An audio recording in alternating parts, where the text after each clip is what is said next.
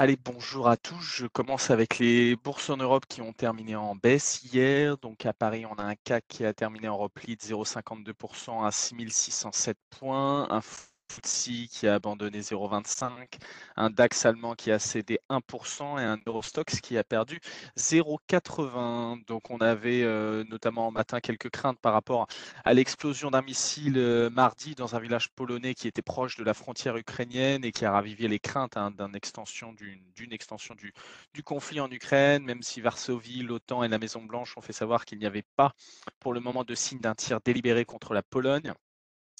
Euh, donc, euh, Kiev évoque cependant des, preuves de traces russes du missile et réclame une participation à l'enquête en cours.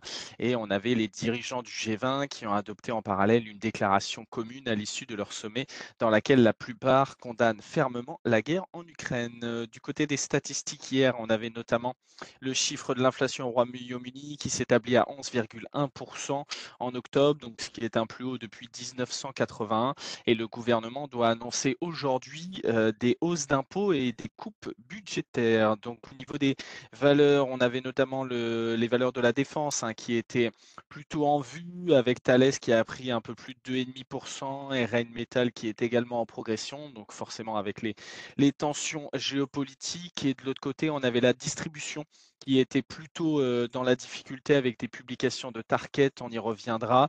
Et on avait l'automobile également qui était pénalisé par Mercedes-Benz, qui selon l'agence Bloomberg a fortement réduit les prix de vente de ses modèles électriques en Chine, et donc ce qui a emmené avec lui le secteur auto. On avait également Air France qui a chuté d'un peu plus de 10% après l'annonce d'une nouvelle émission euh, d'obligations convertibles, et Alstom de l'autre côté a plutôt bien été euh, en vue avec plus de 7% de progression après des résultats semestriels supérieurs aux attentes.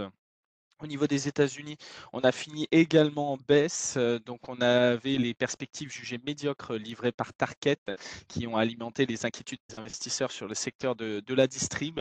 Donc, on a le Dow Jones qui a cédé 0,12, un S&P qui a perdu 0,80 et un Nasdaq qui a quasiment reculé de 1,50%. Euh, donc, parmi les nouvelles positives aux États-Unis, on avait notamment les ventes au détail qui ont augmenté à un rythme plus rapide que prévu en octobre à 1,3 plus 1,3% contre plus 1,2 attendu. Et donc pour revenir sur euh, Target, euh, l'entreprise a plongé d'un peu plus de 13,14%. Donc la chaîne de magasins qui est plutôt considérée comme, on va dire, premium, a enregistré des, des profits trimestriels plus faibles qu'attendus. Et l'enseigne a révisé à la baisse ses objectifs de vente pour les fêtes de fin d'année. Donc Target a aussi bien a aussi indiqué euh, prévoir un plan de réduction des coûts sur les trois prochaines années. Et a noté que Costco qui a plus un profil euh, on va dire euh, sur du low cost a plutôt bien tenu et a terminé quasiment à l'équilibre et on termine avec les midterms où les républicains ont annoncé avoir sécurisé la majorité des, sièges à la Chambre des représentants. Avec le 218e siège, la majorité sera cependant beaucoup moins large que prévu. du côté des places asiatiques, on est en baisse ce matin. On a un Nikkei qui est quasiment à l'équilibre. Au niveau de Hong Kong, on baisse aussi légèrement. donc on avait quelques informations avec notamment les niveaux de cas Covid hein, qui continuent d'augmenter. On a enregistré 23 000, plus de 20 3 000 nouveaux cas d'infection mercredi contre 20 000 un jour plus tôt. On a aussi une annonce de la Banque centrale chinoise qui indique demander aux banques de rendre compte de leur liquidité après une, chute soudaine des, obligations court terme. Et pour terminer, on a Tencent qui a annoncé se débarrasser euh, de sa partition dans Meituan pour un peu plus de 20 milliards de dollars alors que son chiffre d'affaires chute à nouveau. Et euh, pour rappel, c'est Prosus qui détient 28% du capital de Tencent. Au niveau de la micro, euh, ce matin, on avait les résultats d'NVIDIA hier donc qui progressait de plus de 2% en aftermarket. Euh, donc on a des revenus du Q3 qui sont ressortis supérieurs aux attentes à 5,93 milliards de dollars contre un consensus qui l'attendait autour des, des 5,79. Donc, on a une bonne croissance des data centers qui sont ressortis à, à 3,83 milliards, donc ce qui était supérieur au consensus, mais ce qui est en baisse hein, sur une année glissante. Et on a des BPA qui ressortent à 58 cents contre un consensus qui l'attendait autour des 70, donc légèrement en deçà. On avait également quelques informations par rapport aux différentes valeurs de, de la défense euh, en France et en Europe, avec euh, la France et l'Allemagne qui ont annoncé vouloir accélérer le projet d'avion de chasse européen européen. Et on a également Emmanuel Macron qui a déclaré vouloir faire avancer sa coopération avec l'Indonésie, notamment en matière d'avions Rafale et de sous-marins. Et pour rappel, l'Indonésie a signé en février une commande de 42 Rafale de dernière génération pour un montant estimé à un peu plus de 8 milliards.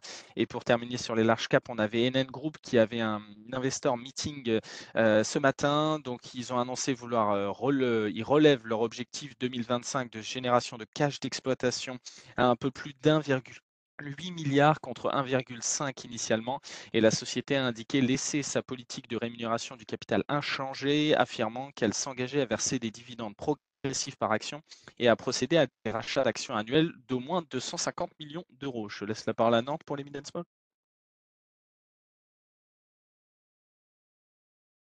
Maintenant, ça va aller vite. On a Bastide, la société qui fournit de l'équipement médical à domicile, qui publie les résultats de son premier trimestre fiscal. Le chiffre d'affaires s'établit à 122 millions d'euros, en hausse de 12,8%, euh, mais à 4,9% d'organique. C'est légèrement inférieur aux attentes.